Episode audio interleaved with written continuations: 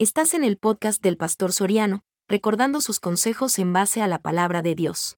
Dios les bendiga hermanos y amigos. Somos el Tabernáculo Bíblico Bautista Amigos de Israel aquí en Ciudad Merdiot.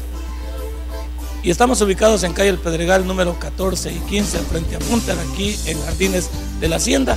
Y les invitamos a que se congreguen con nosotros de lunes a viernes de 6 y media a 8 de la noche y el día domingo 8, 10 y 5 de la tarde. Ven y forma parte de nuestro equipo de trabajo.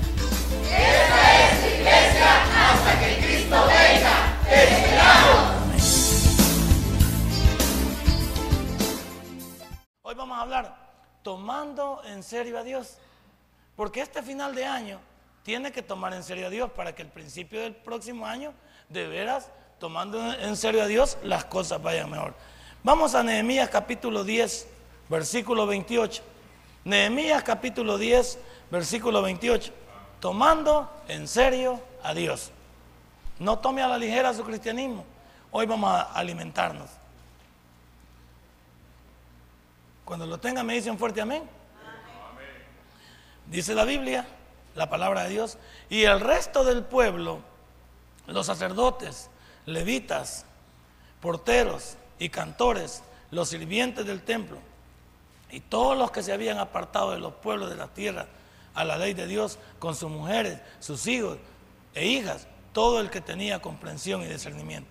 Se reunieron con sus hermanos y sus principales para protestar y jurar que andarían en la ley de Dios, que fue dada por Moisés, siervo de Dios, y que guardarían y cumplirían todos los mandamientos, decretos y estatutos de Jehová nuestro Señor. Y que no daríamos nuestras hijas a los pueblos de la tierra, ni tomaríamos sus hijas para nuestros hijos. Asimismo que si los pueblos de la tierra trajesen a vender mercaderías y comestibles en día de reposo, nada, nada tomaríamos de ellos en este día, ni en otro día, santificado y que el año séptimo dejaríamos descansar la tierra y remitiríamos toda deuda. Nos impusimos además por ley el cargo de contribuir cada año con la tercera parte de un ciclo para la obra de la casa de nuestro, de nuestro Dios, para el pan de la proposición y para la ofrenda continua, para el holocausto continuo, los días de reposo, las nuevas lunas, las festividades y para las cosas santificadas y los sacrificios de expiación por el pecado de Israel para todo el servicio de la casa de nuestro Dios. Padre, qué lindo eres cuando nos muestras en la palabra de que las cosas no debemos dejarlas a la ligera, de que este fin de año debemos de reaccionar, reflexionar y para que el próximo año nuestra vida sea diferente. Señor, dale a este pueblo de Ciudad Merliot la medida de lo que cada uno de ellos busca en ti, para que cada uno de nosotros seamos la envidia de todos los demás. En el nombre de Cristo Jesús hemos orado. Amén y amén.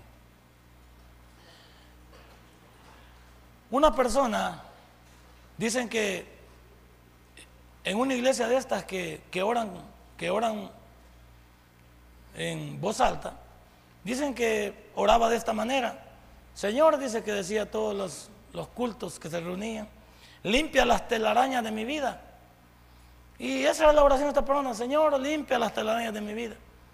Entonces, esto dice uno de los miembros de esa iglesia que sucedió como un mes y que ya este señor estaba chino de que el que decía limpia las telarañas de mi vida, no decía nada más que eso. Entonces, en el principio del siguiente mes, este señor volvió a, le tocó estar a la par misma de este caballero y este señor elevó la oración, también diciendo, Señor, limpia las telarañas de mi vida. Entonces viene el hermano que estaba aburrido de escuchar, al que decía limpia la telaraña de mi vida, dice que le dijo, Señor, y mata también a la araña. O sea, ¿qué es la araña? La araña es la que teje la telaraña. No es la telaraña que se forma de la nada. Es la, es la araña quien teje. Entonces muchas veces nosotros estamos orando porque las cosas se vayan, pero no las queremos dejar. Entonces, ¿qué te digo en esta tarde para cada uno de nosotros? ¿A cuánto necesitamos matar la araña hoy, en este día? ¿Cuánto necesitamos matar aquellas cosas que no nos ayudan, que no nos benefician, pero que no queremos dejarlas? Porque hay algunos de nosotros que no queremos dejar el mal vocabulario. Yo veo hermanas todavía que, con el problema de ustedes, que son malcriadas. Y qué feo ver a una mujer malcriada. Una, una, dos, tres cosas no puede ver yo en una mujer. Y esa mujer no la tendría, ya hubiera matado yo si mi mujer fuera así. ya la hubiera matado por cualquiera de las tres. Que sea malcriada, que sea fumona y que sea bola. Son tres cosas que no puedo ver en una mujer. Se ve pésimo una mujer malcriada. Perdóname, no es Yo veo a la gente que hay veces, esas muchachas que les gusta, creen ellas que se lucen cuando hacen tamañas malas palabras. No, se ve fatal. Un hombre está bien. De, normal se ve que el hombre es, es loco, machista y todo. Pero una mujer malcriada, como una mujer que fuma, una mujer bola, no, no es normal. ¿Cuántos de nosotros en esta hora sabemos que hay cosas que ya no se ven bien en nuestra vida? Pero ¿sabe cuál es el problema? No hemos tomado en serio a Dios. Porque te voy a demostrar esta noche que tomar en serio a Dios es votar todas aquellas cosas que estorban mi relación con mi Señor. Alejarme de todo aquello que en realidad no me beneficia, sino que me perjudica. ¿Cuántos creyentes aquí? Y digo nada más las malas palabras, que hay gente eh, también con malas palabras, pero también hay gente infiel. Hay gente que todavía seguimos pensando en una, en una segunda relación. Ya no, hombre, usted ya tiene su mujer, dedíquese a ella. Y usted ya tiene su marido, dedíquese a él. Usted ya tiene su novia, dedíquese a ese novio. Ya tiene su novio, dedíquese a eso. ¿Por qué siempre estar jugando a vernos diferentes? Ya vamos a ver en el sermón el buen, el buen consejo que nos da Nehemías esta tarde.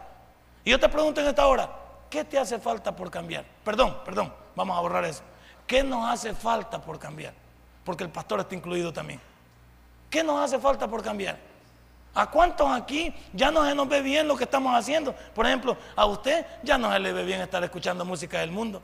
Sigue escuchando, Carmen se te perdió la cadenita, el burrito de Belén, cinco para las doce. ¿Sigue escuchando usted eso? ¿Sigue con la musiquera? No, mi hermano, no me diga eso. Si usted sigue con eso, con eso usted vive en el pasado. Usted es un romántico todavía del pasado. Ay, es que eh, me llevó una chiva, una... No, hombre, hermano, o sea, esos volados ya no, pues. Ya no podemos vivir nosotros en un tormento que sabemos que no funcionó. Ya, ya los bailes, ya la, la fiesta de hoy, ya lo nuestro es otra cosa. Pero va a haber creyentes que en, este, en esta Navidad van a patear el alambre. Van a haber algunos que, se van a ir a meter a fiesta y no se van a ver bien. Y van a hacer, va a haber algunos que van a aceptar invitaciones, tal vez que van incluido licor y usted sabe que no es. Hay hasta hermanos, pues. El otro día me invitaron a mí a una, a una fiesta, me reservo el nombre, porque nunca hay que decir uno. Pero me invitaron a una fiesta donde me invitaron a mí, pues si si me invitaron a mí, pero en esa fiesta había alcohol. Había alcohol y yo digo, bueno, ¿y cómo es eso? Pues? ¿Que vamos a celebrar Santa Cena aquí a, otra manera o qué?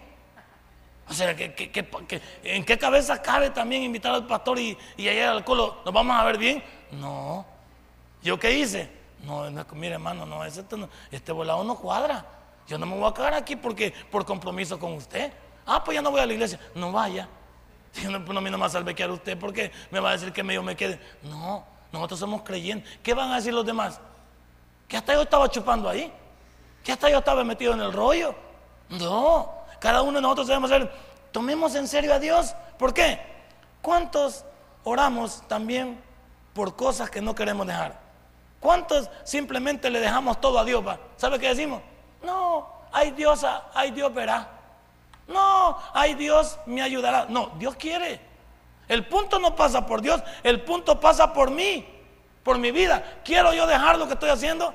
Y si yo quiero dejar lo que estoy haciendo, estoy tomando en cuenta a Dios, estoy tomando en serio a Dios. ¿No se acuerda usted cuando nos hicimos novios y, la cipota puso condiciones? ¿Qué dijo? Yo quiero, mira, quiero así, yo me gustaría así, y así. ¿Y qué dijimos nosotros? Echémosle ganas. No te preocupes. ¿Por qué? Porque teníamos empeñado el corazón porque los sentimientos estaban involucrados. Y dijimos, le vamos a hacer caso a la ingrata, pues.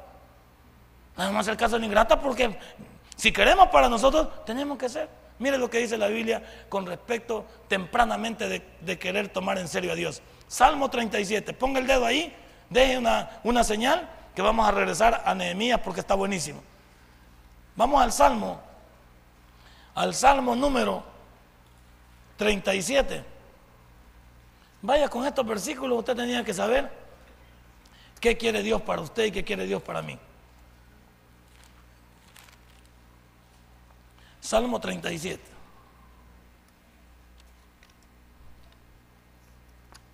Dígame un amén si lo tiene. Vamos al versículo 23 y 24. Por Jehová son ordenados los pasos del hombre, y él aprueba su camino. Cuando el hombre cayere, no quedará postrado, porque Jehová sostiene. Entonces, ¿quién te ha dicho que Dios no quiere tener así? ¿Quién te ha dicho que Dios se goza con ver a sus hijos postrados? ¿Quién te ha dicho que, que Dios nos suelta? Somos nosotros los que soltamos la mano de Dios. No es Él quien nos suelta. Somos nosotros los que muchas veces no queremos. Aquí nos dice claramente, por Jehová son ordenados los pasos del hombre. Cuando tú quieres, Él quiere.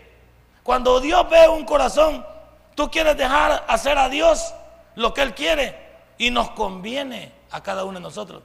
Dios quiere que lo dejes hacer lo mejor para nosotros porque Él sabe lo que nos conviene. Él sabe lo que nos favorece. Pero ¿cuántos de nosotros vamos a meter la voluntad? Por eso el sermón del 31. Señor, ¿qué hago en el 2015? Déjalo que Él obre. Déjalo que Él te hable. Déjalo que Él ordene tus pasos. Déjalo que Él dirija. Pero van a haber muchos que no vamos a querer. Y este salmo nos invita a entender que Dios quiere ordenar mis pasos. Soy yo el, de patas para el monte. Soy yo el que realmente no quiero. Tenemos entonces que enfrentar nuestros pecados, nuestros problemas, nuestras dificultades en esta, fase final del año. En esta fase final del año, ¿por qué no hacemos un inventario? ¿No fue bien? Porque ahí se llama el sermón del 24. Señor, no me salen las cuentas. ¿Por qué no te salen las cuentas? ¿Qué hiciste mal en este año? ¿En qué lío te metiste en este año? ¿Cuáles fueron tus cosas? ¿Cuáles fueron las situaciones que no funcionaron? ¿Cuáles fueron las cosas que, te tomaron ventaja? ¿Cuáles fueron las cosas que en realidad te hiciste pedazos? ¿Por qué no le dejas todo a Dios? ¿Por qué no permites que Dios pueda obrar en tu vida cuando hay un corazón dócil, cuando hay un corazón que decide que ese Dios que tenemos y que lo vamos a tomar en serio, lo vamos a dejar que sea el dueño de nuestro corazón. Por eso el sermón se llama, tomemos en serio a Dios. ¿Por qué?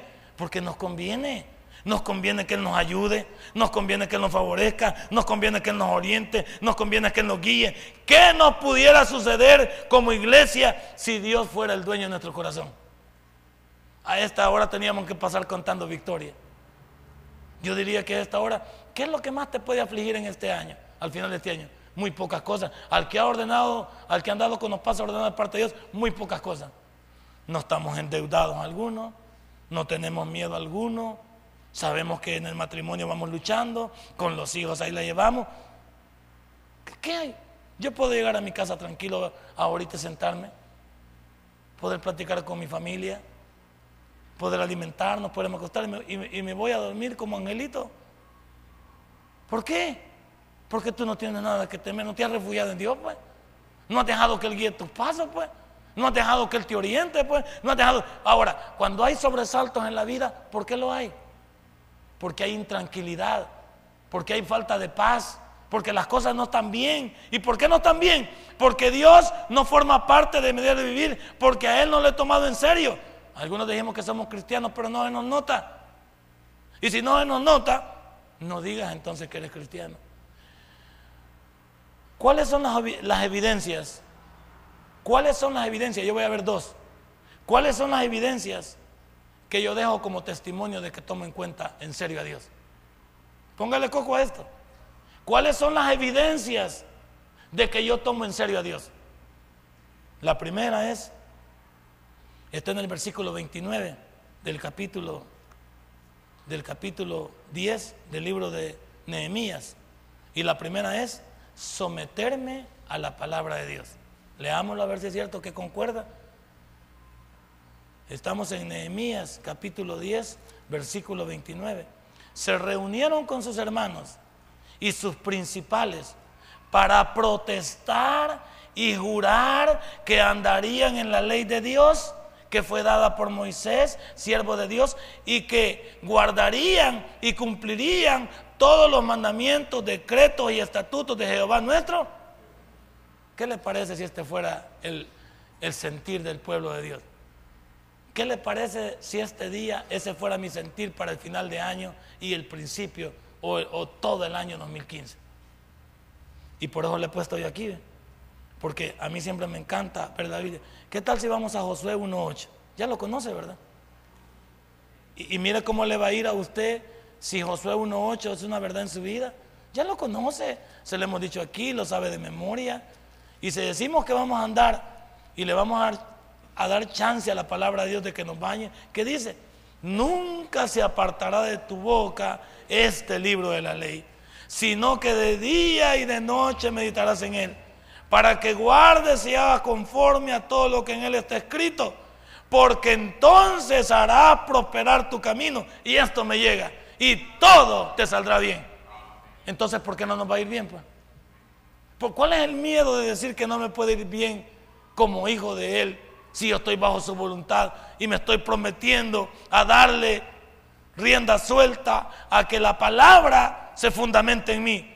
Cuando usted haga un compromiso, un gran compromiso, Dios se va a alegrar. ¿Por qué? Porque versículos como este nos invita a decir, si andas bajo la sabiduría de Dios, ¿qué cosas malas le podrían pasar a un creyente que se deja guiar en sabiduría de Dios? Si yo cada vez que ando delante de Dios y ando en sabiduría con Él, esa misma sabiduría me dice, por aquí no, eso no te conviene, eso no está bien, por allí, no, mira, ya fracasaste, acordate, todo eso viene a nuestro corazón.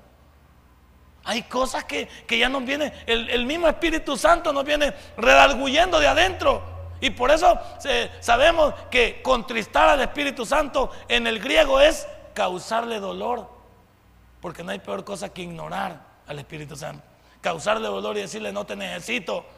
¿Y cuántos de nosotros en este fin de año y el, y el principio del año nos convendría someternos a la palabra de Dios? ¿Qué someterme a la palabra de Dios? Mi proverbio, hombre. Mi lectura bíblica diaria. Y si eso baña desde mañana mi vida, entonces todos esos, todos esos textos que ando aquí, a la hora de la práctica de mi evangelio, ahí van saliendo. ¿eh? Pero si no ando nada en mi vida, si no leí mi Biblia, si no, me, no oré a Dios, ¿y cómo podría funcionar mi vida? Pues, ¿cómo va a funcionar mi vida? Si yo no tengo nada que ofrecer. ¿Y por qué no tengo nada que ofrecer? Porque no tengo nada en mi corazón. Si usted guarda en su corazón de Él emanará cosas incalculables. Ahora, piense, y, me encanta lo que estamos hablando de someternos a la palabra de Dios, porque ¿quiénes estaban involucrados en tomar en serio a Dios? De acuerdo al versículo. Ahí está el versículo 28. Vaya, leamos el 28 para que vea que no estaban bromeando. Y mire, dice, ve, leámoslo completo hoy. Y el resto del pueblo, porque mire, vamos a ser correctos.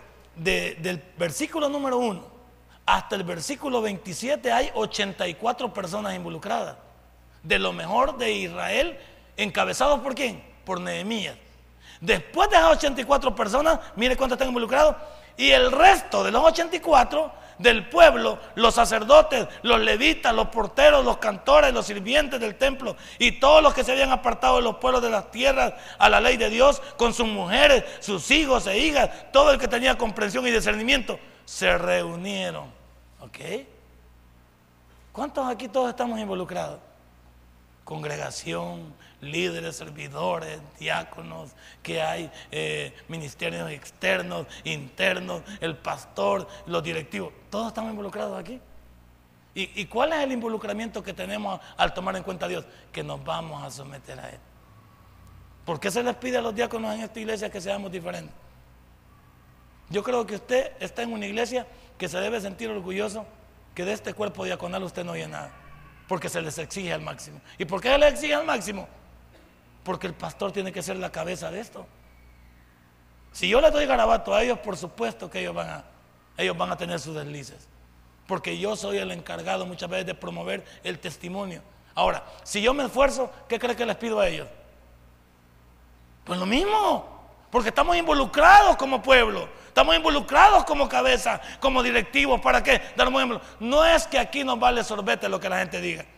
No es cierto de que me vale lo que la gente. No, no, no. Sí vale lo que la gente diga.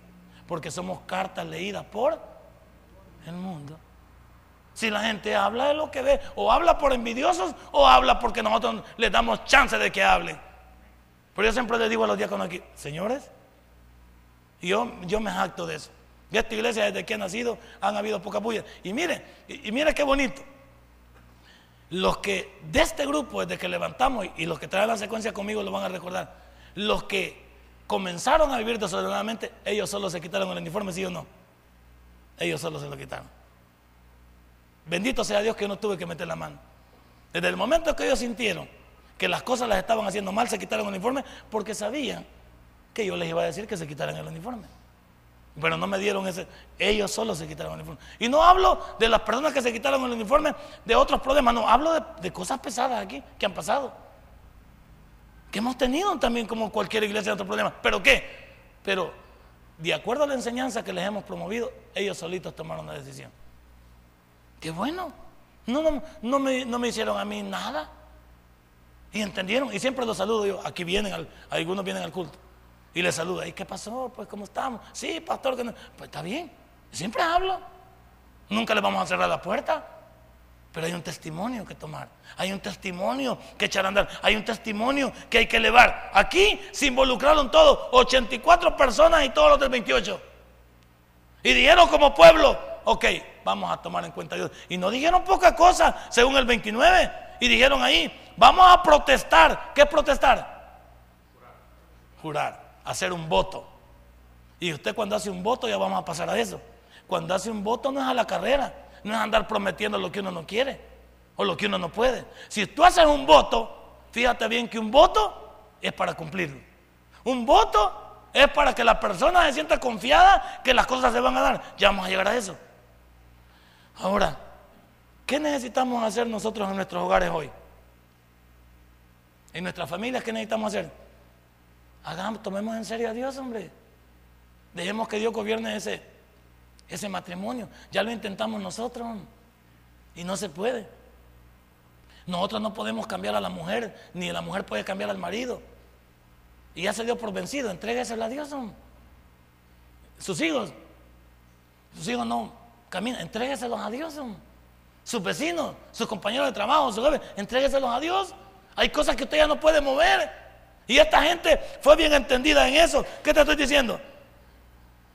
Mire, usted sabe lo que es la gracia santificante para saber qué, es lo que Dios quiere cuando lo tomemos en serio. La gracia santificante para aquellos que quieren copiar es lo siguiente. La gracia santificante es la habilidad y el poder que Dios nos da para hacer su voluntad. Lo voy a volver a repetir. La gracia santificante es la habilidad y el poder que Dios nos da a nosotros para hacer su voluntad. O sea que no todo depende de Dios. Cuando yo me aparto para Dios, cuando yo quiero con Dios, Él me da las herramientas también para avanzar. Él me ha dado una habilidad ¿Sí? Me da una habilidad y me da un poder. ¿O no nos ha dado poder? ¿Dónde está eso? Hechos 1.8. Pero recibiréis poder cuando haya venido sobre vosotros el Espíritu Santo. Entonces, ¿Y lo tiene el Espíritu Santo usted? ¿Y entonces cómo es que no avanzamos? ¿Cómo es que dice que no puedo? Hoy lo vimos en la mañana. No puedo. Es que la carne es débil. Déjese de historias y de niñerías y déjese de bayuncada. Sí se puede. Lo que pasa es que no quiere. Porque querer es querer es poder. Pero esos, que, esos niñatos y, y, niñatas que dicen que no se puede. ¿Quién dice? Si todo es refugiado en la vida que no se puede, acostémonos a dormir. Y murámonos dormidos. No, un cristiano sí puede. En la medida que quiere darle a Dios también lo que Él nos ha llenado. La gracia santificante es la habilidad y el poder que no, o no nos ha dado una voluntad. No nos ha dado un espíritu de discernimiento. No nos ha dado el libre albedrío. ¿Y todo para qué? Para que decidamos. Nadie puede decir, mire, ni ande escudándose con que el diablo lo empujó. Oye, que el diablo me empujó, que el diablo me tentó. El diablo no tienta chucos. Oye, para aquellos que andamos diciendo que el diablo nos tentó, que el diablo, el diablo no, no anda involucrado. Es más, a veces el diablo no tiene nada que ver. Somos nosotros los léperos, somos nosotros los bayuncos, somos nosotros los desordenados. El diablo no tiene nada que ver. Si él, hay veces dormido estaba, como algunos están dormidos aquí. Hay veces están dormidos. Algunos han agarrado dormitorio público la iglesia. Bueno, pero si algunos, ¿qué vamos a hacer pues? ¿Cuántos de nosotros venimos y le echamos la culpa? Porque siempre hay que echarle la culpa a algo. Protestar, entonces, hoy sí, hermano Leonor, protestar es jurar. Es hacer un voto a Dios. Ahora, si tú le haces un voto a Dios ¿Por qué no le cumples? Mire lo que dice Nehemías 5. Volvamos a Nehemías 5. ¿Se acuerdan la mañana? Estuvimos en el capítulo 4. Vamos a Nehemías 5, capítulo, versículo 13. Mire lo que dice. Además dice, sacudí mi vestido. Y dije, así sacuda a Dios de su casa y de su trabajo a todo hombre que no cumpliere esto. Qué bárbaro, mire. Y te hablan, dígale al que está a la par. Imagínense. Y, así se ha sacudido y vacío. Y, ¿qué dice? Y respondió toda la congregación. Y alabaron a Jehová y el pueblo hizo conforme a... ¿Cuántos de nosotros no podemos? Y siquiera lo leemos desde antes, pues. Del versículo número 11. Os ruego que les devolváis hoy sus tierras, sus viñas, sus olivares y sus casas y la centésima parte del dinero y del grano y del vino y del aceite que demandáis de ellos como interés.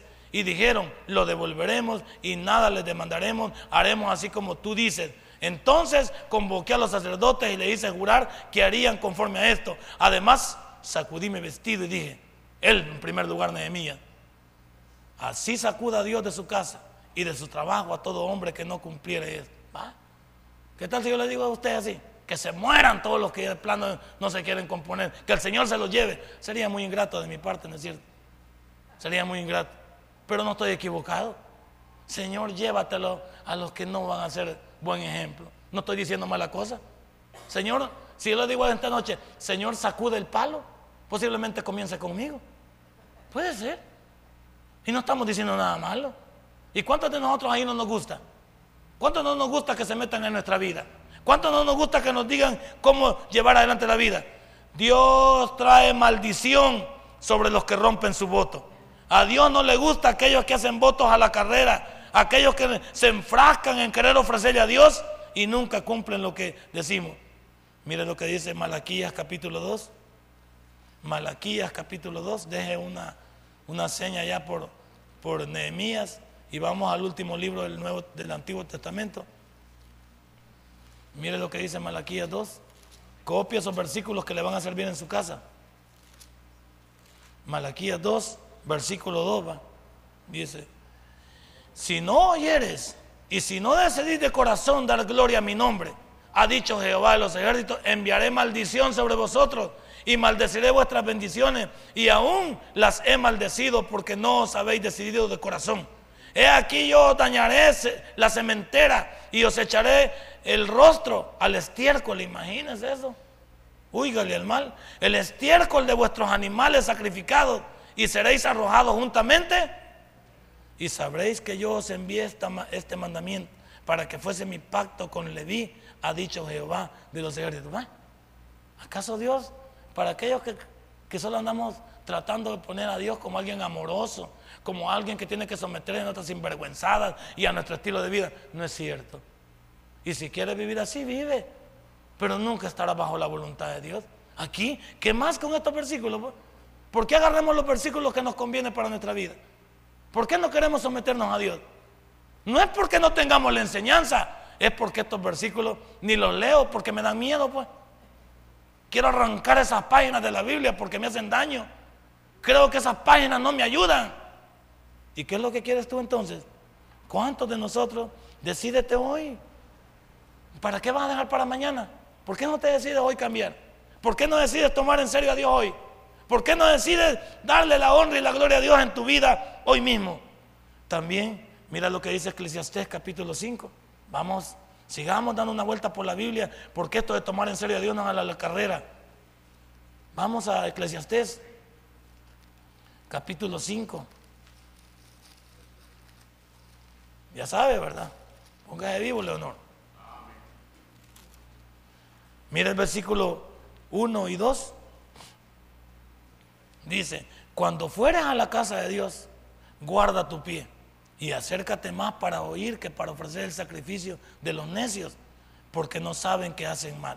No te des prisa con tu boca, ni tu corazón se apresure a proferir palabra delante de Dios, porque Dios está en el cielo y tú sobre la tierra, por tanto sean pocas tus palabras. ¿Qué dice Dios aquí? Piensa lo que me vas a decir. ¿Sí? Piensa lo que me vas a decir. No te, no te des emoción nada más. No sea llamará de tusa. Pero mire el 4 y el 5. Cuando a Dios haces promesa, no tardes en cumplirla. Porque Él no se complace con los insensatos, ¿va? Cumple lo que prometes. 5. Mejor es que no prometas y no que no prometas. ¿Y qué? ¿Qué dice esto entonces? ¿Cuántos de nosotros aquí estos versículos nos dejan? Yo por eso le puse al sermón, tomando en serio a Dios. Es que estos versículos no, estos versículos no me dejan escapatoria. Estos versículos no me dejan para estar diciendo, ¿será que Dios quiere esto? No, aquí Dios, si la Biblia es literal, aquí es literal. ¿Para dónde podemos agarrar aquí? ¿Dónde va a agarrar usted con estos versículos que vamos leyendo? No va para ningún lado, porque Dios, ¿qué es lo que quiere con nosotros? Dios quiere que te pongas claro con Él. Dios quiere que lo que le prometas lo cumpla. Hay algunos que le estamos diciendo que para el próximo año vamos a hacer esto, lo otro. No se te olvide. No se te olvide. Porque Dios te toma por palabra. Porque Dios es un Dios que sabe lo que nos conviene, pero también nos va a hacer entender. Hermano, ¿hasta dónde puedo llegar yo para tomar en serio a Dios? ¿Hasta dónde puedo llegar yo para tomar en serio a Dios? Mire lo que dice Colosenses 3. ¿Hasta dónde puedo llegar yo para tomar en cuenta en serio a Dios? Colosenses. Capítulo 3.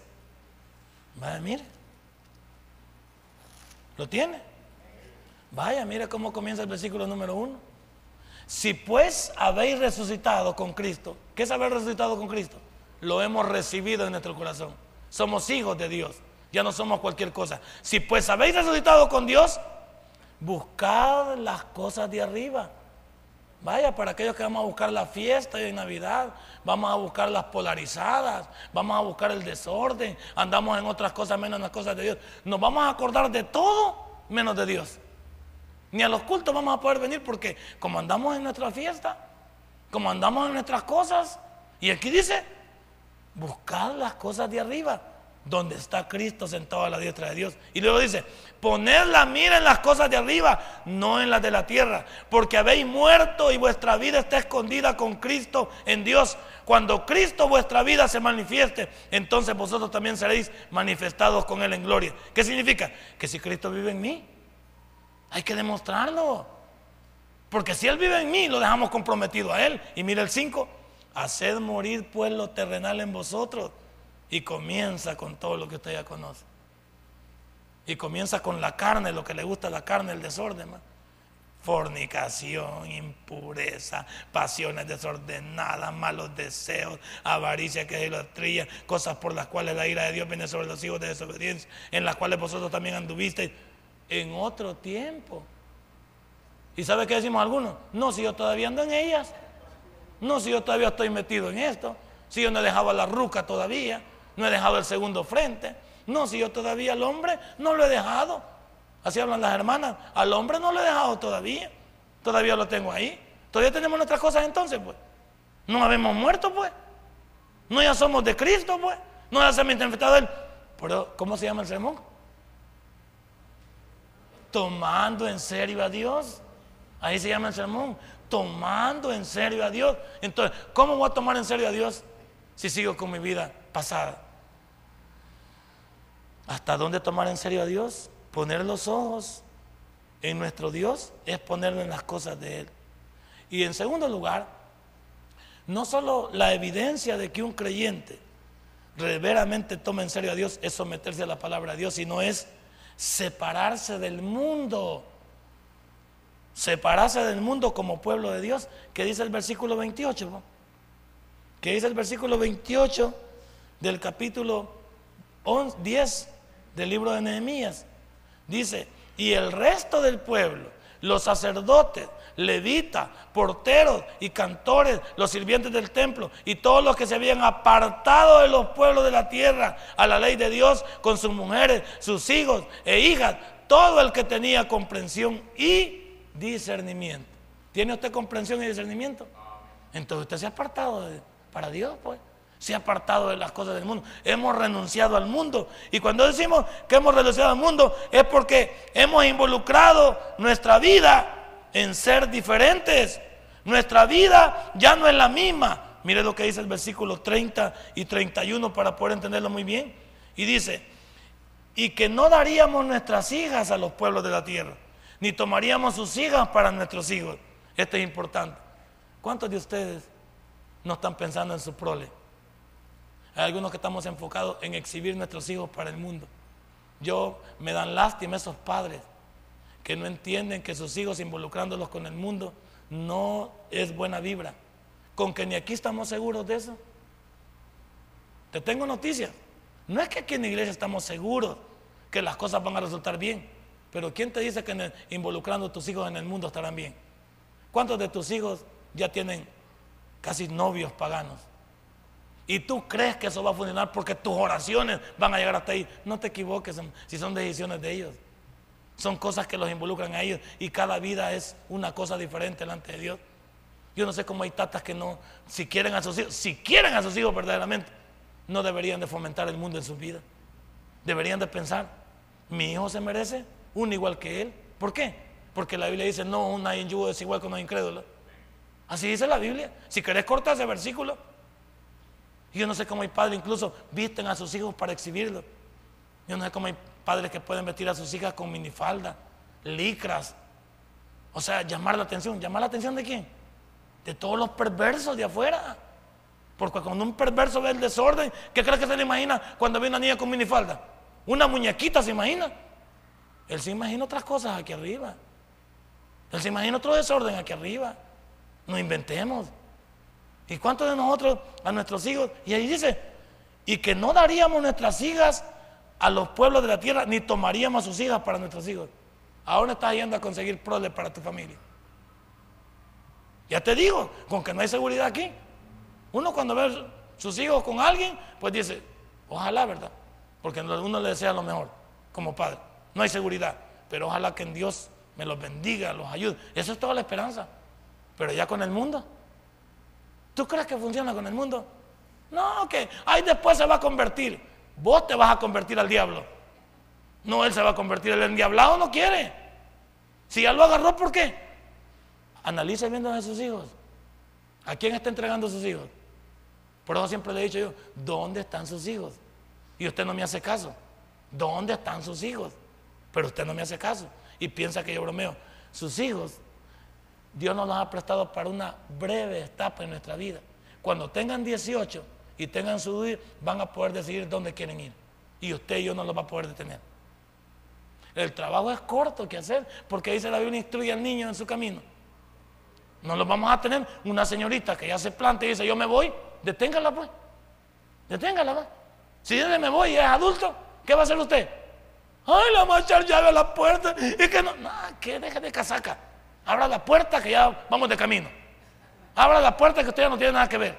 Todo lo que tenía que hacer, lo tenía que haber hecho ayer. Ayer tenía que haber. Ahora, ay, hijo, que no, que no se tiren los pies, no haga el ridículo. Ya todo lo que tuvo que hacer, lo tuvo que hacer. Y si no lo hizo, a chillar en serio. Cómprese Kleenex y, y compre un bombolado para darle duro. Porque tiene que hacerlo. ¿Cuántos estamos haciendo lo que el versículo dice aquí? Y, no estamos haciendo separarnos del mundo. Ahí nuestros hijos están más metidos en el mundo que en la iglesia. Ni le fomentamos el servicio, ni le fomentamos el agradecimiento a Dios, ni le fomentamos la lectura bíblica, ni le fomentamos el testimonio. No, no se dé garabato usted, ni me dé garabato yo. Hay veces el trabajo no está hecho, pero lo vamos a lamentar un día, porque aquí habla de un juramento, de un voto. Aquí habla de un juramento, de un voto, si ese es el seguimiento que le estamos dando. ¿Y cómo se llama el sermón? Tomando en serio a Dios.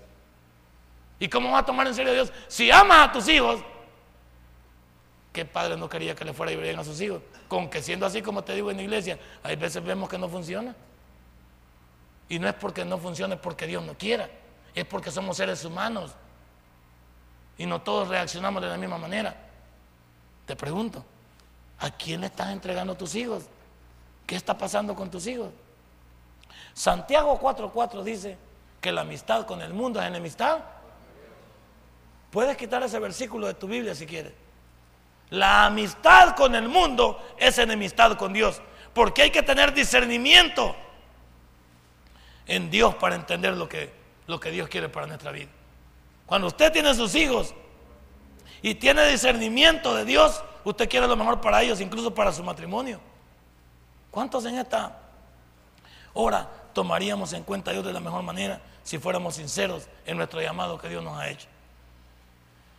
Lo voy a dejar en paz un ratito. Mire lo que dice Efesios 5. Efesios 5. Mire lo que dice. Efesios capítulo 5, versículos 17 y 18.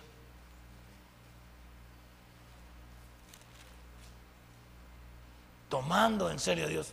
Por tanto, no seáis insensatos, sino entendidos de cuál sea la voluntad del Señor.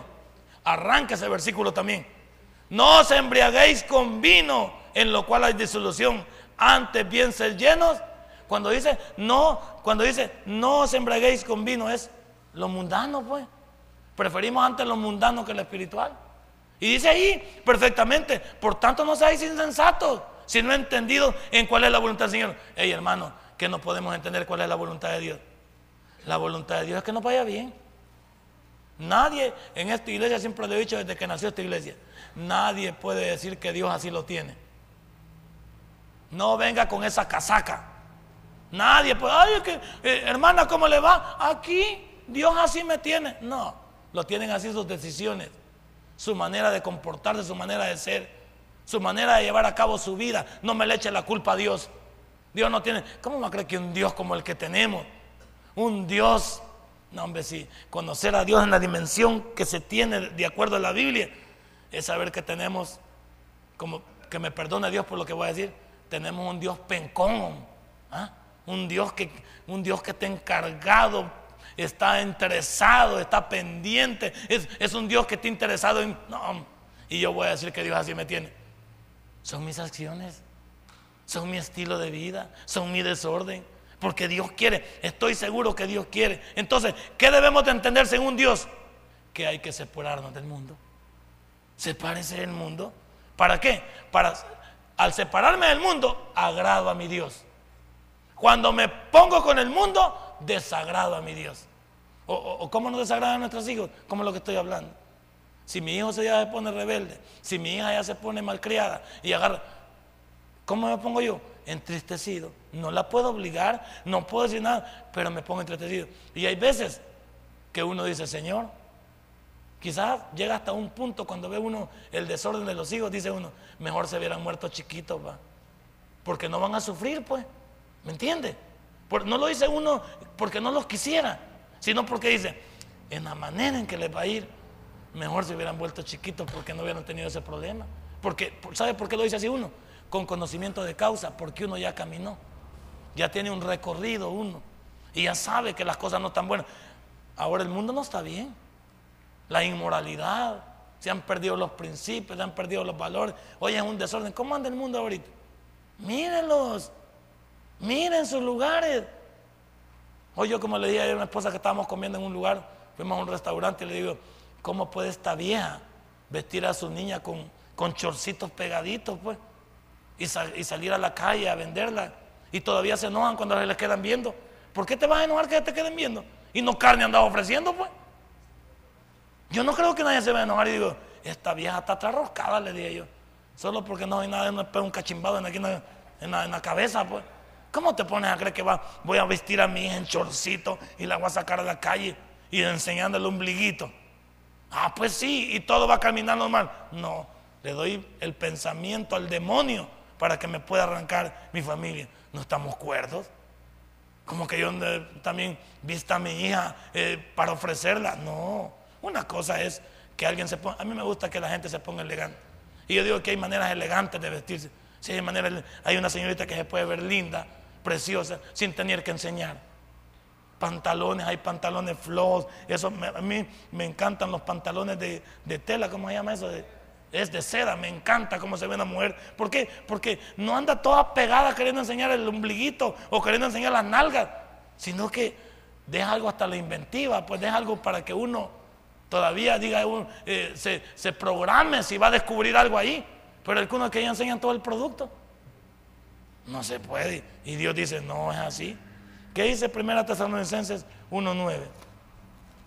Apartémonos del mundo. Dios quiere que nos sometamos a Él y quiere que vivamos para Él. Primera Tesalonicenses, capítulo 1, versículo 9. ¿Lo tiene? Porque ellos mismos dicen, cuentan de nosotros la manera en que nos recibiste y cómo os convertisteis de los ídolos a Dios para servir al Dios vivo y verdadero. Entonces, ya somos diferentes. ¿Qué nos está diciendo 1 Tesalonicenses 1.9? Que hay que convertirnos, dejar lo que nos daña y alabar y abrazar, perdón, la santidad de Dios. Porque ¿qué es la santidad de Dios? Apartarme para Él. ¿Qué dice Éxodo capítulo 34? Se llama el sermón tomando en serio a Dios. Ve que no es charlatanería cristiana. Son textos que lo ayudarán a usted a entender que Dios no quiere lo malo para nosotros. Dios quiere lo mejor. Éxodo 34. ¿Lo tiene? Mire lo que dice el versículo 10. Y él contestó, he aquí yo hago pacto delante de todo tu pueblo. Haré maravillas que no han sido hechas en toda la tierra, ni en nación alguna. Y verá todo el pueblo en medio del cual estás tú la obra de Jehová, porque será cosa tremenda la que yo haré contigo. Guarda lo que yo te mando hoy. He aquí que yo he hecho delante de tu presencia al amorreo, al cananeo, al eteo, al fereceo, al ebeo y al jebuseo. Guárdate de hacer alianza con los moradores de la tierra, donde has de entrar para que no sean tropezaderos en medio de ti. Derribaréis sus altares y quebraréis sus estatuas y cortaréis sus imágenes de acera, porque no te has de inclinar a ningún otro Dios, pues Jehová cuyo, cuyo nombre es celoso, Dios celoso es. Ahí está. ¿Qué nos está diciendo aquí este versículo? Que hay que huir de la contaminación. Hay cosas que ya no nos convienen. Tú en realidad debes abrazar la fe de Dios, debes de estar entonado con Dios, que no te arrastre el mundo. El mundo nos quiere arrastrar siempre a lo malo, nos quiere arrastrar al desorden. Mire lo que dice Deuteronomio capítulo 7. Deuteronomio, la segunda ley, capítulo 7.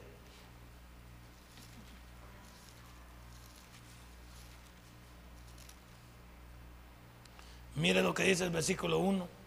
Cuando Jehová tu Dios te haya introducido en la tierra en la cual entrarás para tomarla y haya echado delante de ti a muchas naciones, al Eteo, al Jegeseo, al Amorreo, al Cananeo, al Fereceo, al Ebeo y al Jebuseo, siete naciones mayores y más poderosas que tú.